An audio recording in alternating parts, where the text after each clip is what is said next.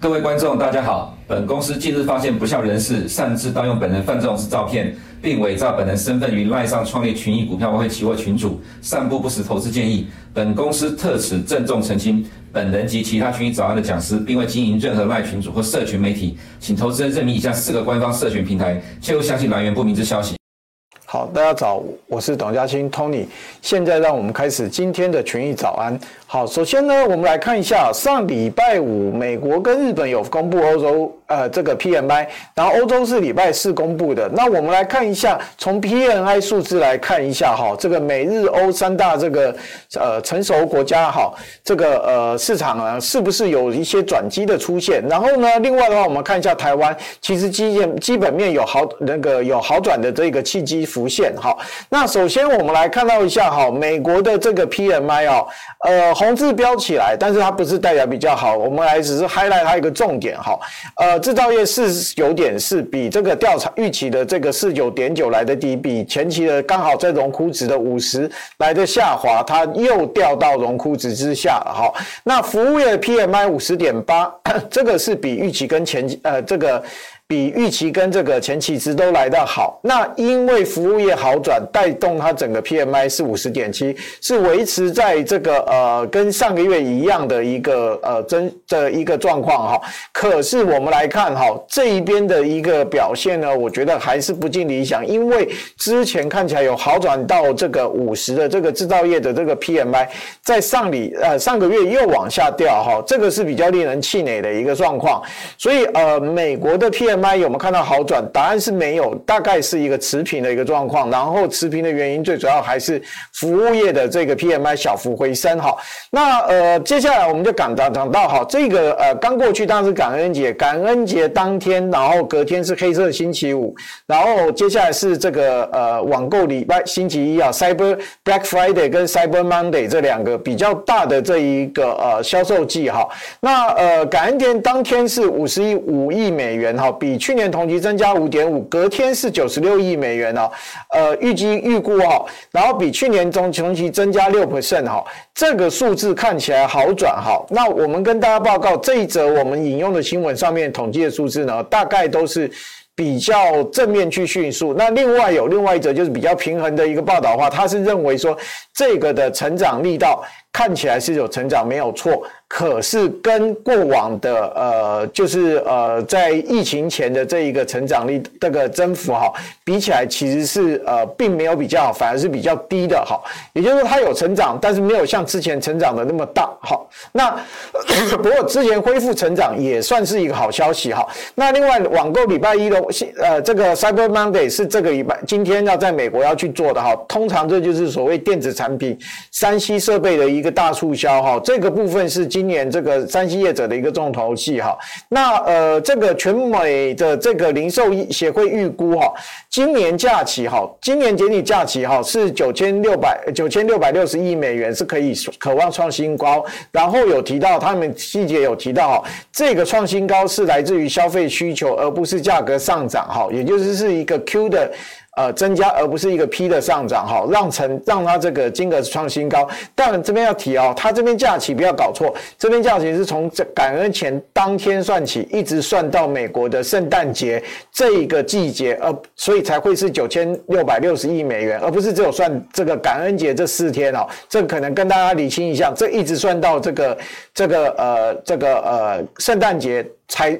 到为止的一个预估的一个数字哈。所以整个呃。这个呃预期呢还是比较算是比较好哈，那呃线上支出较去年同期这个这个呃七点四 percent 啊，这个是 Adobe Analytics 分析的哈，那呃预期消费金额是九十八亿到九九十五到九十八亿美元哈，那你可能很能还是有点无感，那我要对比一下哈，今年美国的这个呃这个呃感恩节假期这个是微幅成长啊，然后它的销售这个季节一直是要拉到明年呃这个。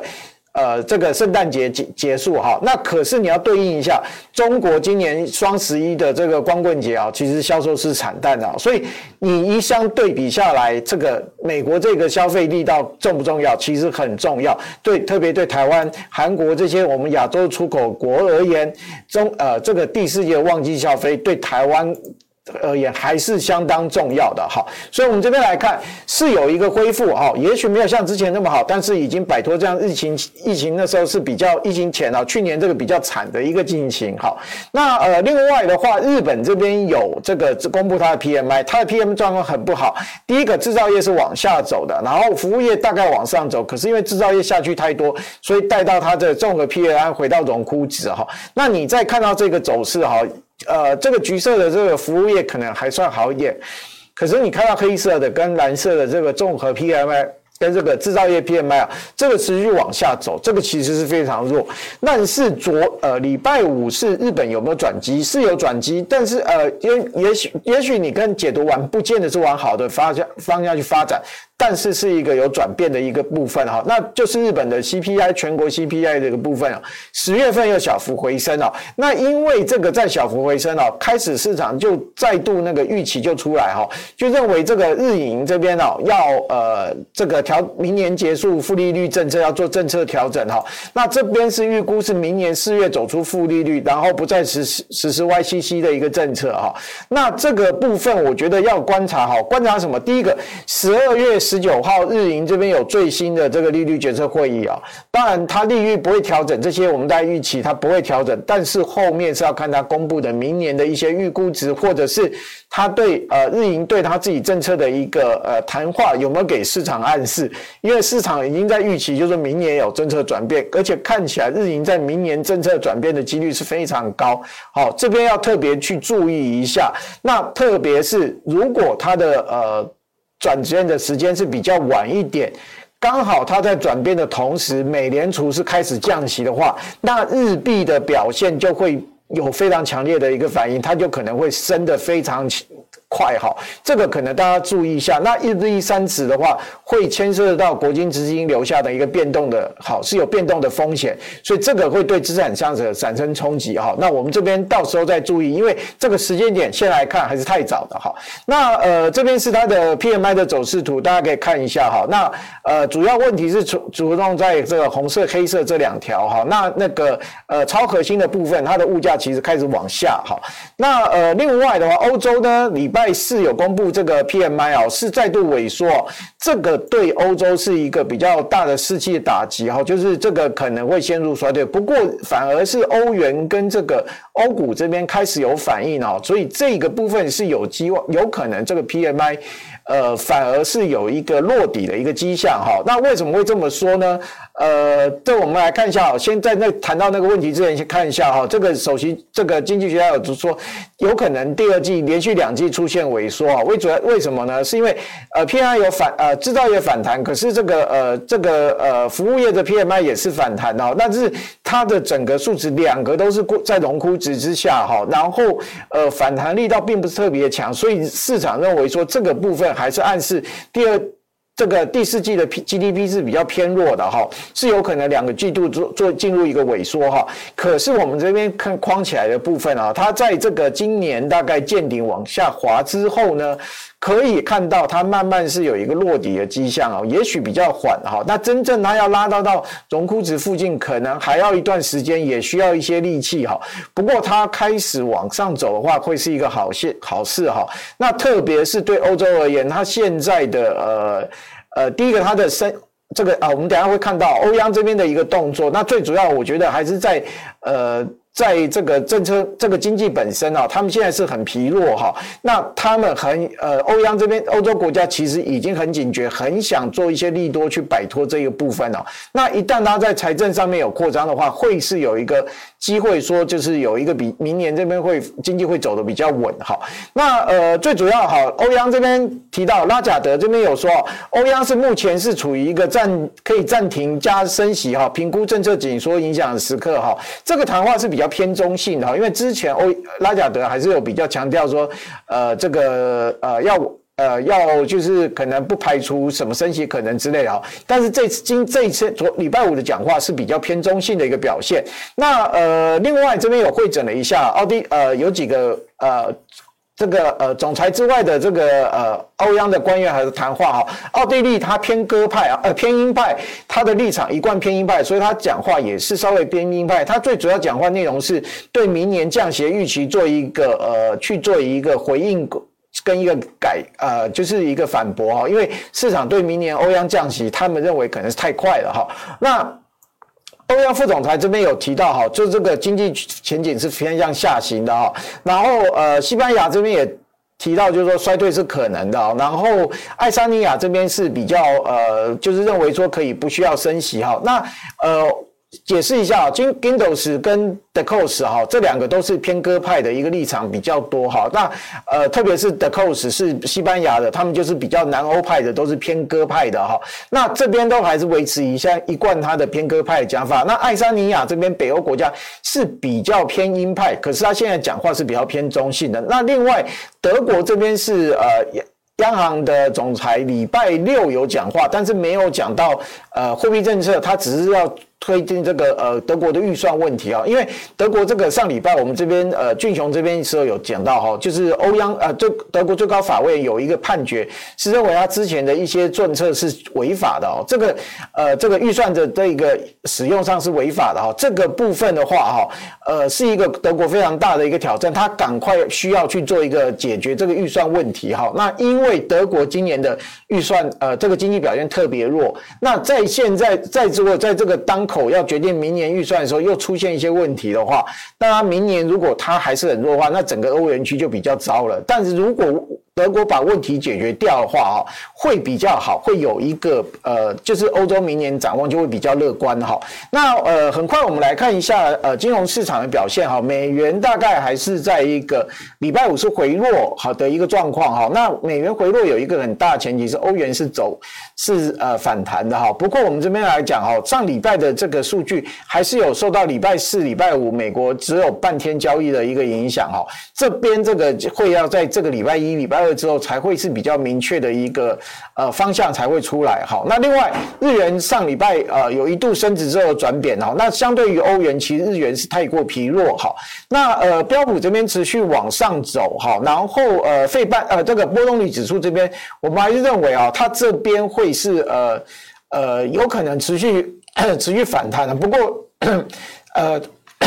对不起，它的这个波动率弹的呃跌的过低哈，这边是有可能这边在做整理之后是往上走的一个可能。不过它往上走，如果是温和的话，只是一个拉回哈，并不会应该不会对市场造成太多的一个影响哦。所以我们这边在认为到呃这个可能十一、十二月到明年一月这边哦，一月初的话。感觉上这边美股这边还是偏向乐观哈，那这边有特别整理一下哈，这个呃等下陆续几个图都有看到哈，这以标普为例，五年平均在这边中值，可是今年二零二三年是蓝色这一个，大概会走的比较像二零二一呃二一年的一个走法，然后二零二二年受到升息影响，它是走的比较弱的，好，这边给大家参考。那另外我们这边要特别要。统计一下，跟大家讲一下哈。呃，标普这边我们有刚好有看到，有我觉得这边应该这个讯息我是呃有想跟大家分享，已经有一段时间了。我们要来看一下它的一个分类比重哈。那标普五百的话，因为它的是呃跟着标准普尔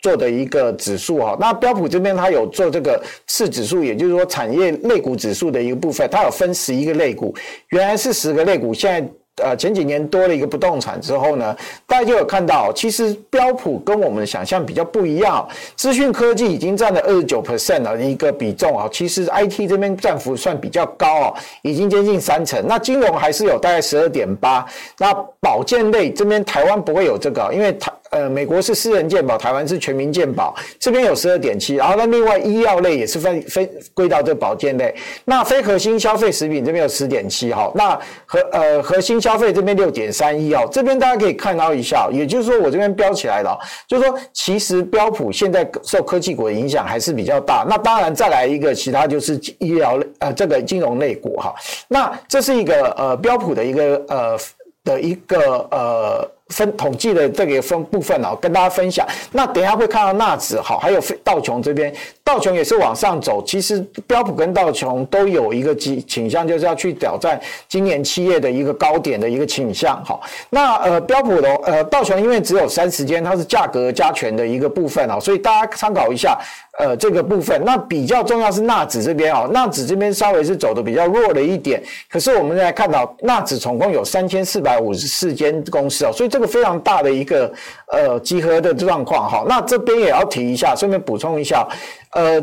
加速多不代表全值比较大哈，因为像金融类股加速可能没有很多哈，那特别以标普的而言，可是它的是。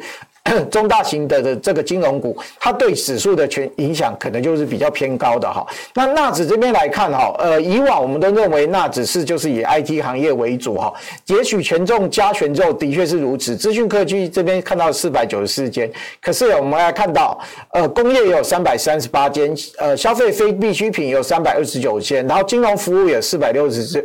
六间，那更令人意外，医疗保健服务这边啊，包含医保跟这个呃制药这些啊，是一千零五十五间啊，反而这边纳指这边看起来反而是被呃这几年可能是在健康保险这边的比重是比较明显加高的哈，那这个是纳指的一个部分哦，那。呃，为什么跟大家补充啊？也就是，大家在看美股在上涨的时候啊，上涨或下跌的时候，你可能要去稍微调一调，因为过去几年印象，在这几年可能已经有做一些结构上的一个改变好。那这是跟大家补充的。那另外，辉达在二十二号，应该是盘后有公布这个这个呃财报哈。那到礼拜五这边有应该是恢复有有交易啊，虽然只有半天，但是这边其实看到辉达是下跌的哈。那市场有人说这个呃这个。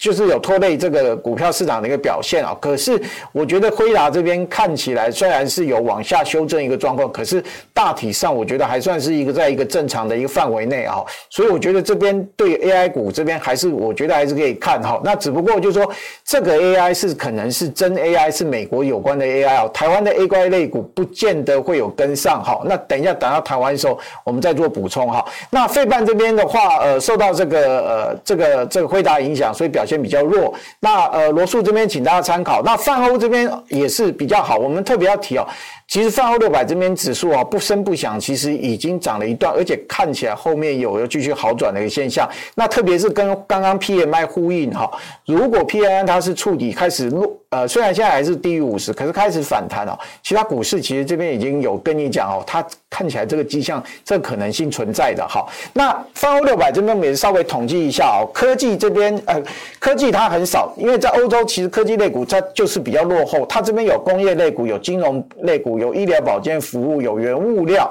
好，然后有消费必需品跟呃非必需品。可是看到它在整个呃资讯科技这边是比较落后，所以它的表现通常会跟道琼这边会去比较接近哈。那最近日股很夯哦，那我们也预期就是说，如果美股在今天、明天的表现是好的话，我觉得日股这边还会短线上还是有持续上涨的一个动能哈。那呃日经二二五它是价价格加权哦，这边来看工业六十三间。金融只有二十二间，非必需呃非必需品三十一间，原物料二十九间哈，这个也是表现，就是说其实它的整个结构不一样，这个呃还是比较像亚洲出口国的一个结构，所以工业科技这些还是比较重要的一个部门哈。那呃接下来东证哈，那呃最后呃我们看一下债券利率哈。呃，我觉得之前修正到在，特别以十年债到修正到四点四这边啊，开始有一个反弹。短线我们觉得，呃，不再跌的几率是比较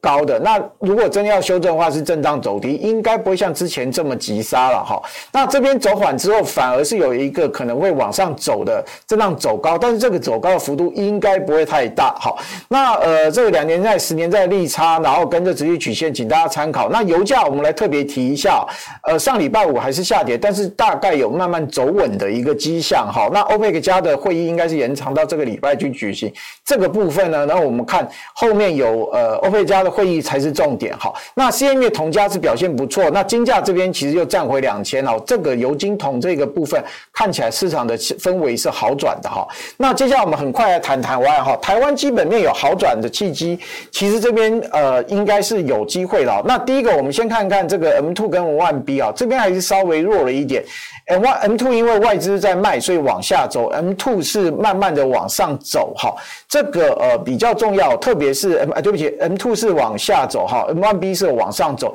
特别是 M one B 哈，这边如果相对应基期哈，这边慢慢如果在明年初你有看到往上交叉哈，那个资金活水那个可能就会是另外一个比较。呃，台股对台台股而言是比较利多的一个消息哈。那呃，另外不过证券划拨余额是连三降哈，降到三点呃三点三点一五兆哈，是呃上个月增蒸发了大概三千亿啊，散户退得很快。不过这边反而是一个机会，看到这边台股其实最近表现是比较好，虽然这只有统计到十月份。没有统计到十一月份啊，反而就是发现看到，呃，一个人弃我取，人取我弃的一个的一个哲理哈，还是在发挥哈。所以这边我们来看，反而在散户没有归队之前哦，这个市场可能还是会持续往上走。那另外为什么会说好转契机浮现啊？最主要是工业生产这边哦，礼拜四公布的是呃年减幅度是三点二点三二，这个部分为什么我觉得会比较好呢？因为最主要的一个呃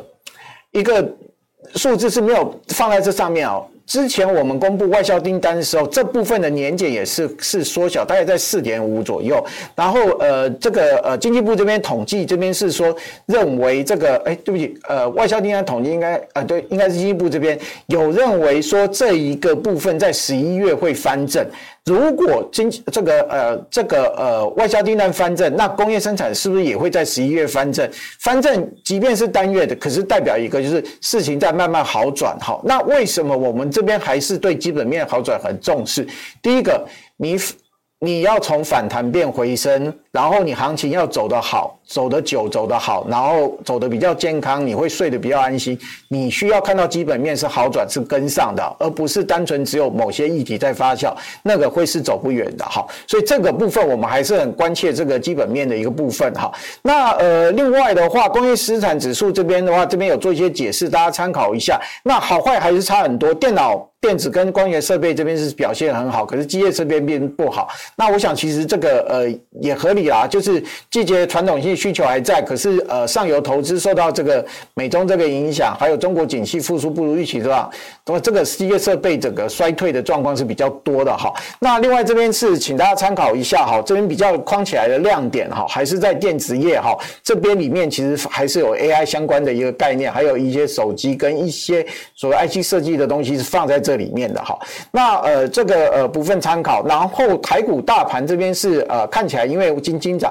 因为最主要哈，上礼拜这个大涨之后，连续三根小小红小 K，因为什么？它是外资他们进入这个呃假期啊，所以整个这部分这个感觉上交易是比较少的。那这边同样啊，刚刚在标普这边有看到这一张啊，我们台股也是一个类似的情形啊。今年的一个涨势其实是跟着呃二零二一年的一个表现哦，从台股上面来看更明显哦。然后呃跟去年当然不一样，跟五年平均也不一样。所以如果照这个是趋势是类似存在的话，二零二一年是涨到一路走到年底哦，所以这边可能大家看一下，这个我觉得是比较呃可以参考一下的哈。那最后另外的话，我们还是统计一下台股的大盘哦，有九百七十一间，台股跟其他股市场就非常不一样哈。资讯科技三百五十三间，那所以我们电子类股就是我们绝对是。重中之重，大概三分之一多的，呃，股票是在资讯科技里面，哈，然后再另外工业，工业里面包含台塑、南亚、中钢啊这些传产产业是在这里面的，哈，那呃，消费非必需品有和泰车或是其他的这一个产业，哈，什么预日车这些，这是属于消费必非必需品，哈，那我们要提出来的说这个部分，哈，大家。可能就是说，呃，在台股这边就是看资讯科技，那贵买这边也是类似的情形哈。那贵买这边八百零八间公司一样一样，这边比重更高，三百八十八间是资讯科技，那工业有一百一十六间哦。所以在台股这边布局上面，绝对还是以科技股为主哈。那这个带。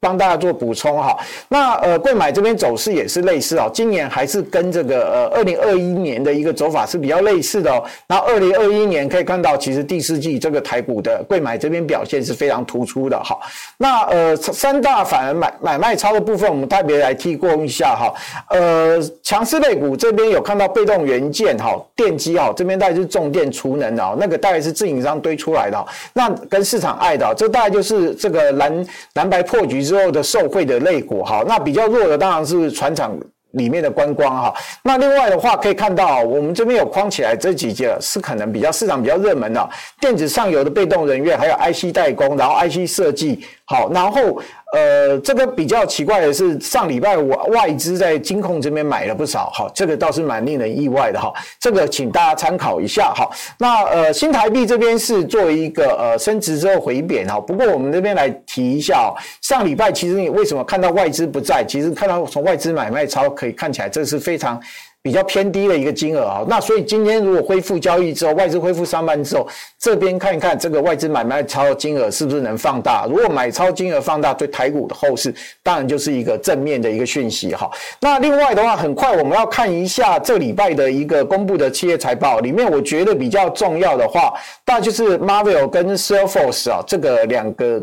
的科技股啊，Marvel 这边是一个呃，我认为另外除了这个在美股里面，除了 NVD 啊比较纯的这个 AI 的公司啊，那另外的话，Salesforce 是这些应用的啊，那特别要提啊，这边上面印出来的除了 Dell 之外啊，几乎都是软体公司，软体类股最近在美股这边表现非常强，好，这是一个呃跟大家补充的啊。那经济数据这边很快，这边会中国中国这边公布工业利润，然后台湾这边公布景气对策信号，呃，美国。这边会公布消费者呃消呃礼拜二会消费者信心，那比较重要。这礼拜哈，除了 GDP 之外，褐皮书之外，然后你看了好褐皮书，就代表联准会又快开会了哈。最重要是美国的 PCE 跟核心 PCE 这部分哈，这两个看起来都会是放缓哈，只不过核心的下滑速度还是比较缓慢的哈。那另外的话，剩下的话到这个呃礼拜四、礼拜五的话，台湾的 GDP，然后欧元区的 CPI，再来就是这个呃中国会公布 PMI，然后这个。呃，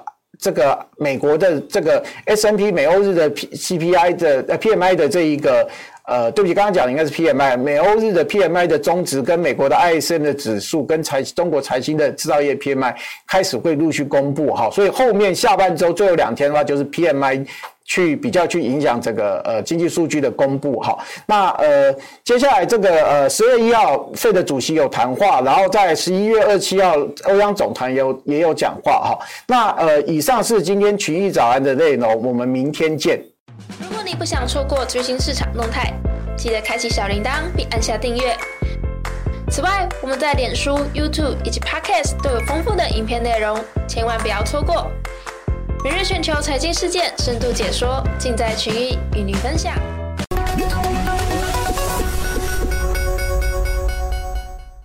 各位投资朋友，大家好，欢迎大家来到投资最前线老司机投资观点。今天我们请到周教授来跟我们分享一下，是美股纳斯达克相关的投资经验跟观念。欢迎周教授。大家好，各位观众好。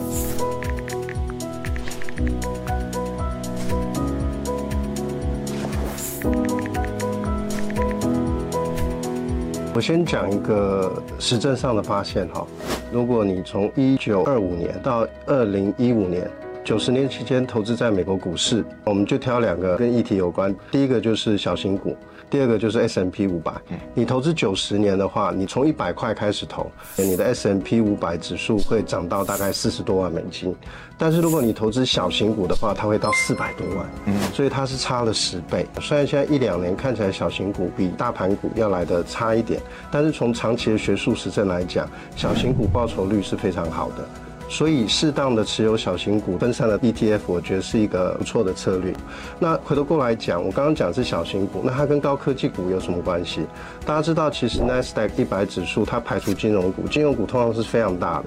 它有一些呃新兴的高科技公司跟大型的科技公司，有人就会说它不是小公司，但是各位知道，微软三十年前就是一个小公司，所以呢，我常常跟投资人讲说，你不要压个股，even 你要投资科技股、网通股的话，你也应该寻求适当的分散。所以，像 Nasdaq 一百指数，我觉得就是一个很好的接触网通高科技产业的一个分散投资组合。所以，从比较长远的角度来看，我们认为一个分散的 portfolio，所以所以都是相对成长的一个趋势跟概念。那么，在长时间的累积之下，它必然会缴出一个相对比较好的一个成绩单。这个是真正的投资的目标。